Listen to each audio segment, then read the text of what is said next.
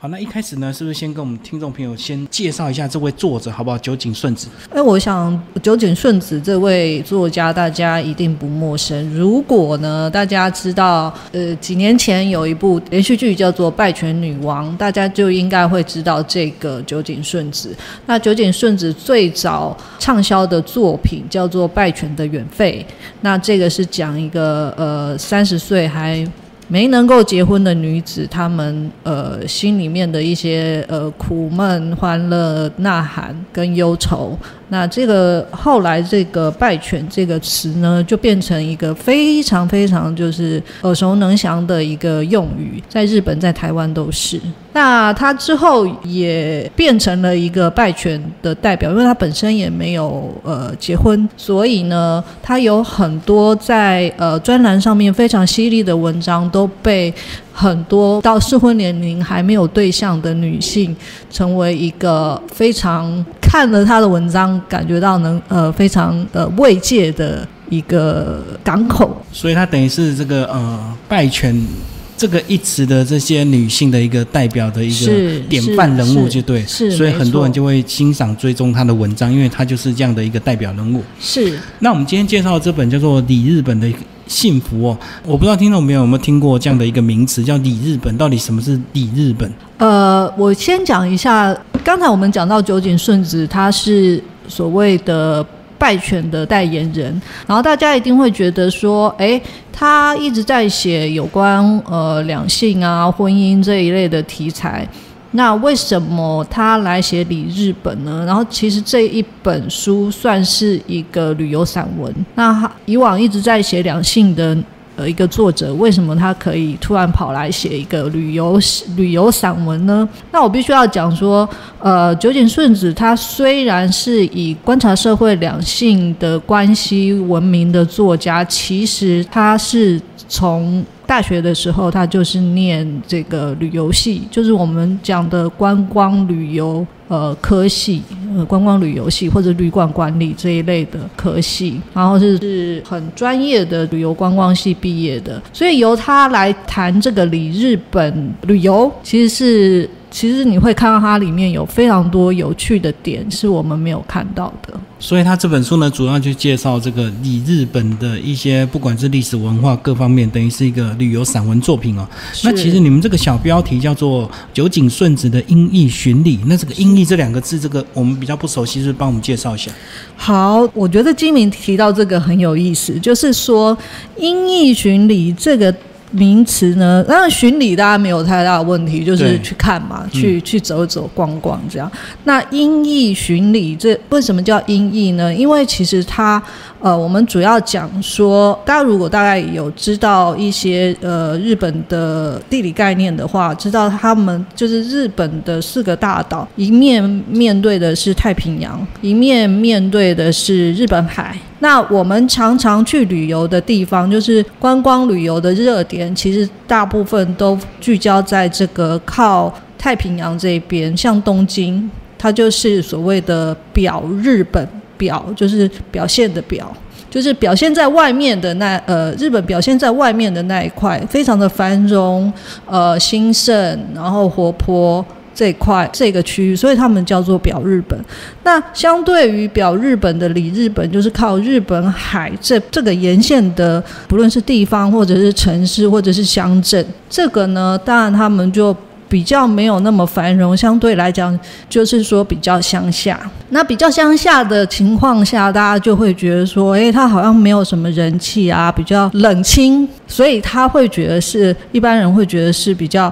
音译就是暗淡的意思。好，那这边呢，其实还有另外一个有趣的延伸，就是如果大家知道古奇润一郎，他有一本书叫做《音译礼赞》，这个也是一个评论集。那刚好在九井顺子这本书里面也提到了，还蛮多次这个古奇润一郎的《音译礼赞》这本书的。所以呢，我们才副标用了它的音译巡礼这样子的概念来呈现。所以刚刚这个呃，燕怡这个介绍听众朋友，如果你比较不清楚，其实如果你简单用这个台湾来这个解释，就会比较容易哦。就说假如说我们以这个经济繁荣或者是以商业来看的话呢，我们台湾的代表呢，应该就是比较西半部哦，因为西半部比较繁荣，所以呢，我们可能这个如果用这样的名词来延伸，可能就西半部就叫叫做表台湾，然后东部可能就叫里台湾，就是比较没有人潮或者是比较没有商业繁荣的这样一个东西。当当然，这个是他们的一个名词的一个代称。那其实当初这个表日本、里日本，其实还是有一些历史的一个延伸，对不对？就是说，其实一开始的时候，那个里日本在他们当地人来讲，有一点歧视的一个味道，后来才慢慢的现在被禁用，然后后来现在大家比较开通了这样子。就是简单来讲，就被称为呃里日本的地方，就会让一般人觉得啊，你你整卡来乡下对乡下人，所以这个会形成一种。感觉是，就住在里日本的人来讲，他会觉得哦，好像我这边不够繁荣，不够发达，我不是都市人，我很朴素，然后会有自卑感，这样。所以有一阵子，就是大家就。不太愿意用表里日本来称呼这两个区域的地方，但是九井顺子认为呢，其实，在表里日本这样的称呼上，其实还蛮能够表现出这两块的特色的，这两个区域的特色的，所以他才会故意用了里日本，然后用了幸福两个字。因为其实，在他的书里面，就是呃，李日本的幸福这本书里面，他讲了非常多，提到了非常多从李日本可以感觉感受得到的小确幸呃，所以我觉得，如果呃你也去过了日本的大都市的话，不妨你来看看这本书，你会发现，其实李日本也有很多很值得逛的小东西。所以这样讲，其实像听众朋友，我们这个住在台湾住久了，如果你在西半部呢，常常这个塞车啊，你就会其实住的蛮辛苦的，然后生活又压力又很大。是，那你到东部花莲、台东，你反而会感觉比较幸福。所以这个有时候花莲、台东他们的幸福感反而会超过我们这个大都市台北或台中、高雄这样子。那接下来燕颖是不是就来挑一些比较特别的一个点来帮我们做一个介绍？好，我们来讲一下，如果大家有机会去书店看到这个书封的话，一定要把。这个书，我们有一个书衣，书衣拆开来看，它是一个非常有趣的图。那通常我们在地图上面看到日本的地图的时候，你会看到它是诶，从最北的北海道，然后到最南的这个是由北到南，对对对对对对对，然后由北到南，它是一个直长型的一个区块。哈，那在我们这本书的书封上面，就像呃之前。有人把台湾横着看，就像一条金鱼一样，他也是这样在看日本的这个呃日本地图呢，在我们的书封上，它是横着看日本的。那在北侧的部分就是所谓的表日本，它面对的是太平洋；然后在底侧的部分，它面对的是日本海，就是所谓的里日本。那它呃分别点了大概呃分别有二十二个 mark。就是那些点是这里面呃书这里面会提到他有趣的里日本的值得逛的景点，所以大家可以来看一下，就是说，诶，如果你是横着看日本的话，有哪些点是可以去的？所以其实在它这个每个散文的这个一开始呢，都有标注这个点的一个号码。是。那听众朋友呢，如果因为我们毕竟对日本也许并不是那么熟悉哦，你就可以根据这个号码来看到这个书衣的一个表面就有有相对应的一个位置，你就。比较能够清楚它的一个地形地理的一个关系，这样子。是是，那呃，我们现在来进入一个呃，就是前面有一个章节非常有意思，它也是呃我们的书名的副标有提到的所谓的音译两个字。那音译呢，它这一个章节主要讲的是。在这个能呃，他去了能登，能登在哪里呢？能登在石川县。那在能登旁边呢，当然有个金泽，金泽也在石川县。那他把能登跟金泽两个地方一起看。那他去这个能登的时候呢，他发现说，哎，能登的人因为乡下嘛，房子都可以盖很大，嗯，是，所以呢，他就发现，哎。这个民宿，他去住民宿，他就觉得民宿这个能登民宿这一间民宿房间很多，然后很大。然后他后来发现说，哎，不只是民宿很大，其实能登人每间房子都很大。所以呢，他就来问说，哎，那刚好这个民宿里面有一个就是神秘的房间，他就说，哎，那是问老板说那个房间里面是什么？然后老板就跟他说是佛坛，然后一打开是一个非常大的佛坛，空间非常大的佛坛。那后来呃，他就去研究说为什么这个呃能登人这么喜欢佛坛？当然是因为他们在呃信仰上面是净土真宗的一个信仰，所以他们会很需要一个大的佛坛，再加上地也大，所以就尽量的盖好。然后呢？当时就是在这个呃，就是早期在呃能登这个地方有一个呃前田凡，他前田凡这个家族，他们就是管理能登这个地方的一个藩主。那他们也会呃喜欢那种呃，因为是王公贵族嘛，也会需要很多金箔。那佛像也会需要。金要贴金啊，对，要贴金。所以后来呢，能登就慢慢的发展出处理金箔的技术。所以其实能登是非常大量就是出出口金箔的一个地方，因为他们打造金箔的能力非常好，这样子。所以刚刚讲到这个能登，他们的房间呢，一定会留一个很大。的房间去专门放佛坛，然后那个呃神像呢一定会贴金箔，所以打开那个房间神秘的房间之后，就会感觉那个金光灿烂，就他就觉得非常压抑这样。是是，然后呢，可是他又觉得说，呃，这个九井顺子有也会觉得说，哎，可是金箔到处都有啊，为什么在能登的金箔看起来就这么闪亮？可是呢，这个同样的金箔到了东京就没有那么闪亮。是那。他去考究这个原因，主要是因为说，哎，能登还还生产漆器这种东西，跟漆的技术，所以他们呃，能登人的房子只要是木质的地方，他们都会漆漆漆黑漆。嗯，那黑色跟金色两个对照起来，就会产生呃那个色差的对比，就强烈的对比。对，所以金色就会看起来更光亮。然后他就想到这一点的时候，他就突然想起了古奇润一郎的经典文集，就是所谓的《音译礼赞》。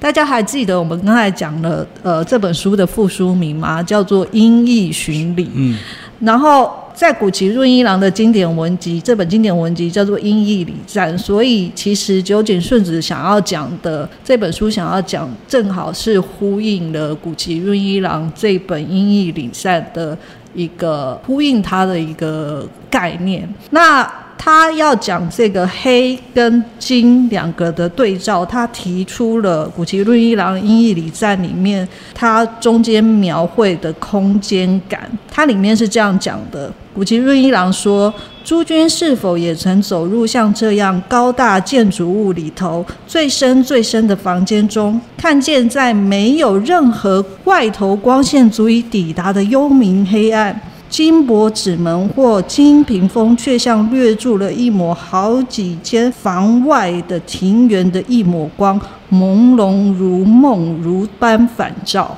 就很美。是是是，就是有点那种散文，对散文。所以其实这个是非常好的一个 quotation，就是我觉得在九井顺子在这里的 quotation 里面其实还蛮多的。然后你都会觉得说，哦，好厉害哟。然后呢，很有趣的是，我当我在看这篇文章的时候，我隔天去逛了书店。我当然我没有去要逛书店，我其实是要买别的东西。嗯，然后刚好经过了书店，然后书店的门口刚好就放了古奇润一郎的《音译礼赞》这本书。哦，是麦田出的。我就哈，怎么这么巧？就感应到了。对，我就想说这本书就是放在这里给我买的，我就给我买，我就买买回家了。嗯，就是很有趣的。我觉得知识有时候就是一种缘分啦。对，所以这个第一章节就这么精彩，介绍金泽的金箔以及能登的七雅，然后就是在这个图示标示的一二的一个位置是川县。那接下来再来帮我们介绍比较有趣的一个章节。我觉得第二个有意思的是，他讲到了理日本的精神。他说理日本的精神是一种气化的精神。什么叫气化的精神？我简单讲哦，就是气化嘛，气化不是出产品的人，气化是。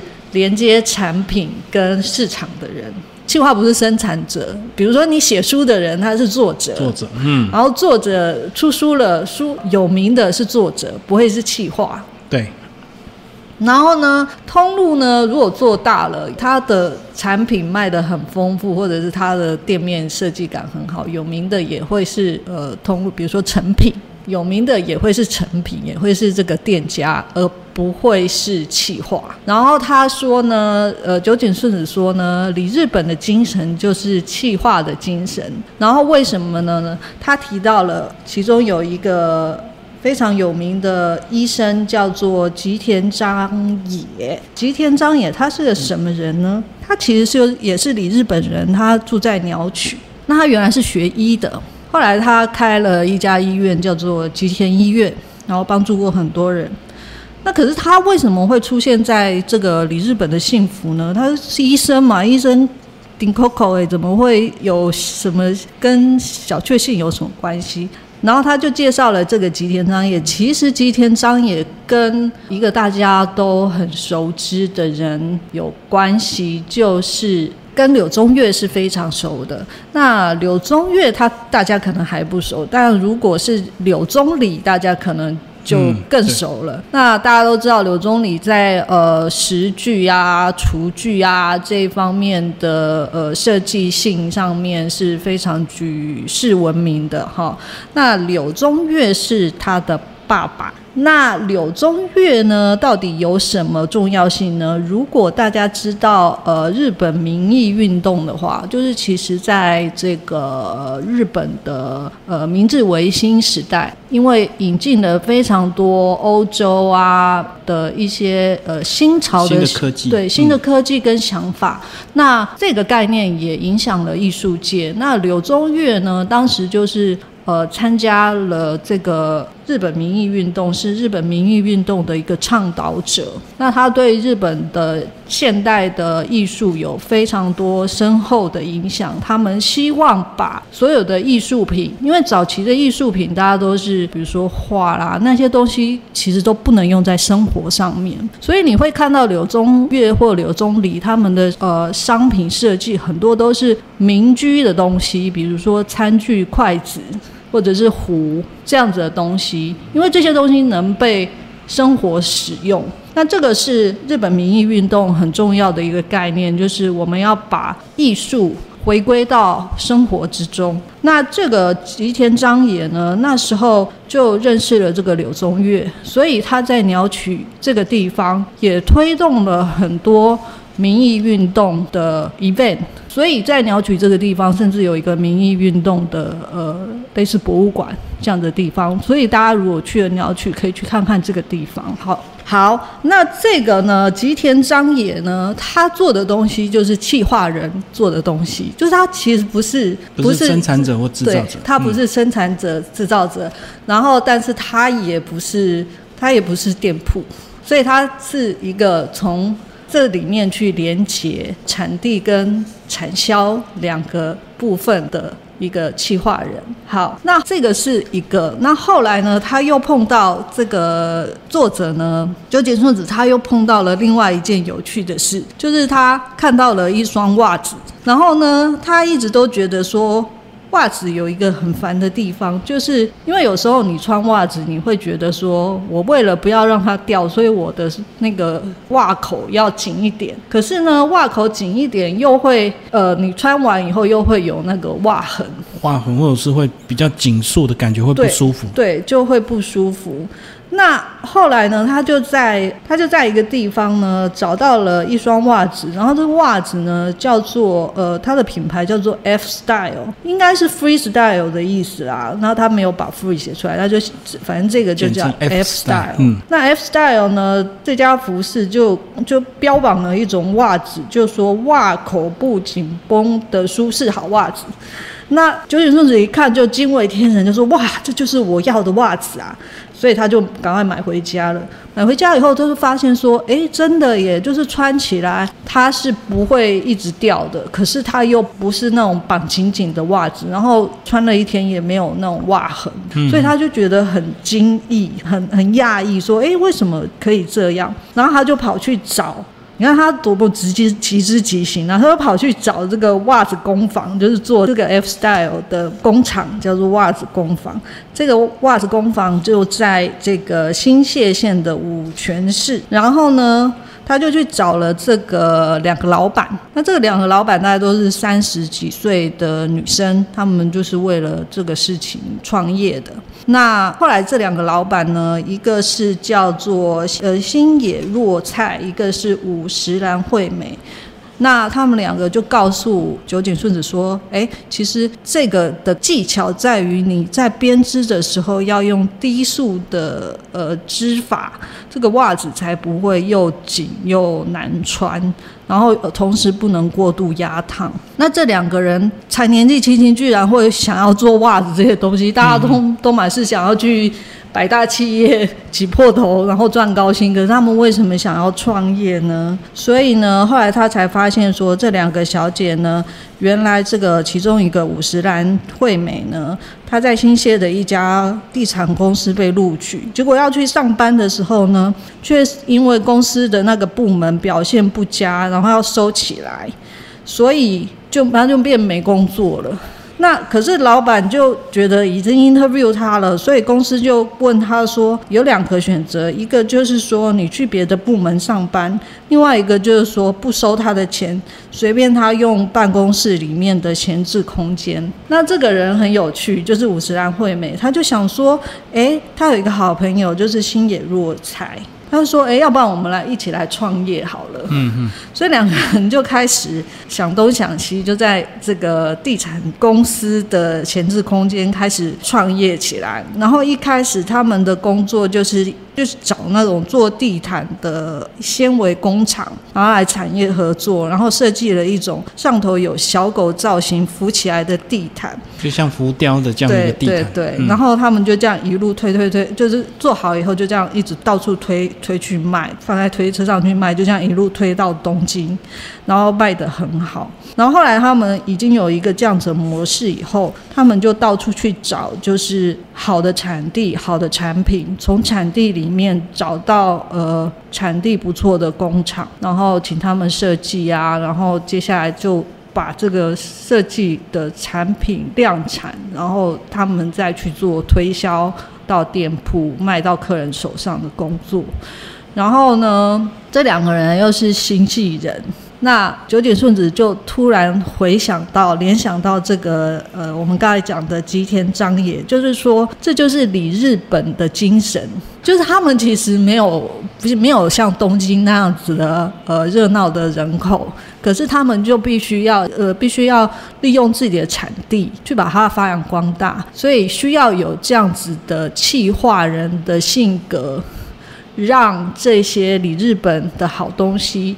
推销到世界各地去，所以透过酒井顺子把这个两个人这样做一个连接，所以这个吉田章也跟这个刚刚这两位女生，她们都是依着气化精神，就是去找到更好的产品，然后去把它制作出来，然后连接给消费者这样子。对，没错。这个就是他说的，你日本的精神就是这么可爱。他没有，他不是想要站在舞台上，就是说，哎，我比如说在组这个乐团的时候，我一定要当主唱，不是。他可能是鼓手，可能是贝斯手，就是可能不是要成为 super star 的那种人。可是如果在乐团里面没有贝斯手，你的声音就会，你的低音就会不见。是是是。然后你的节奏就会不见。他的要讲的意思就是说，离日本就是这样子的精神。所以我相信这个离日本其实它范围还是有一定的范围。那其实还蛮多像这样的一个人，对不对？对啊，对啊，所以其实还蛮有意思的。好，那其实这个离日本的这个范围啊，因为它沿线都靠着日本海，所以其实它占整个日本的范围，我我觉得大概还有三分之一、四分之一的一个范围哦。嗯，那有点像这个日本的一个后援部队啊。这个虽然这个表面繁华都在这个靠太平洋那边，但是其实呢，呃，一个国家的一个兴盛还是要有一些默默的在推动，有点像这个像刚刚这个谚语讲的气化力或者是后援部队来进行这样一个支援哦。所以其实这本书呢，介绍整个离日本的范围非常的。多标注了二十二个点，那其实跨越了很多线了。那除了我们刚刚讲的两段非常精彩的故事之外，其实里面还有更多的一个细节啊，非常值得那个推荐给我们的听众朋友去找这本书来仔细的阅读。接下来愿意帮我们稍微做一个总结，好不好？其实我刚刚讲的就还只是冰山一角啦，就。它里面讲的东西真的很丰富。如果你是，我会推荐说，如果你对日本是有些了解的，然后去过了日本好几次了，然后但是都是呃往东京啊，呃这些比较繁华热闹的地方去，或许你可以试试看，就是离日本的一些一些景点，因为它里面真的还蛮多有意思的东西，比如说像他们也有像英歌陶瓷这样子的地方。那或者是说，川端康成的雪国的发生地也在离日本的一一个角落。那我会推荐，就是说，呃，如果你还想要知道更丰富的日本的话，更多更深的呃日本文化的话，可以去看看这本书。然后随着这个书里面的景点去看看日本，会觉得，哎，日本也不是只有新宿呃银座这样子的街头风景而已。所以这个呃，通过这本书就可以一起来认识这个不一样的日本的这个里日本的一个幸福。那如果有机会再到日本去旅行的时候呢，就可以去走走这些比较不一样的一个日本。那这本书呢是酒井顺子的一个作品，时报文化出版。那听众朋友有兴趣，欢迎找这本书来呃阅读。谢谢我们今天这个燕怡接受我们的访问。谢谢谢谢各位听众，谢谢金明。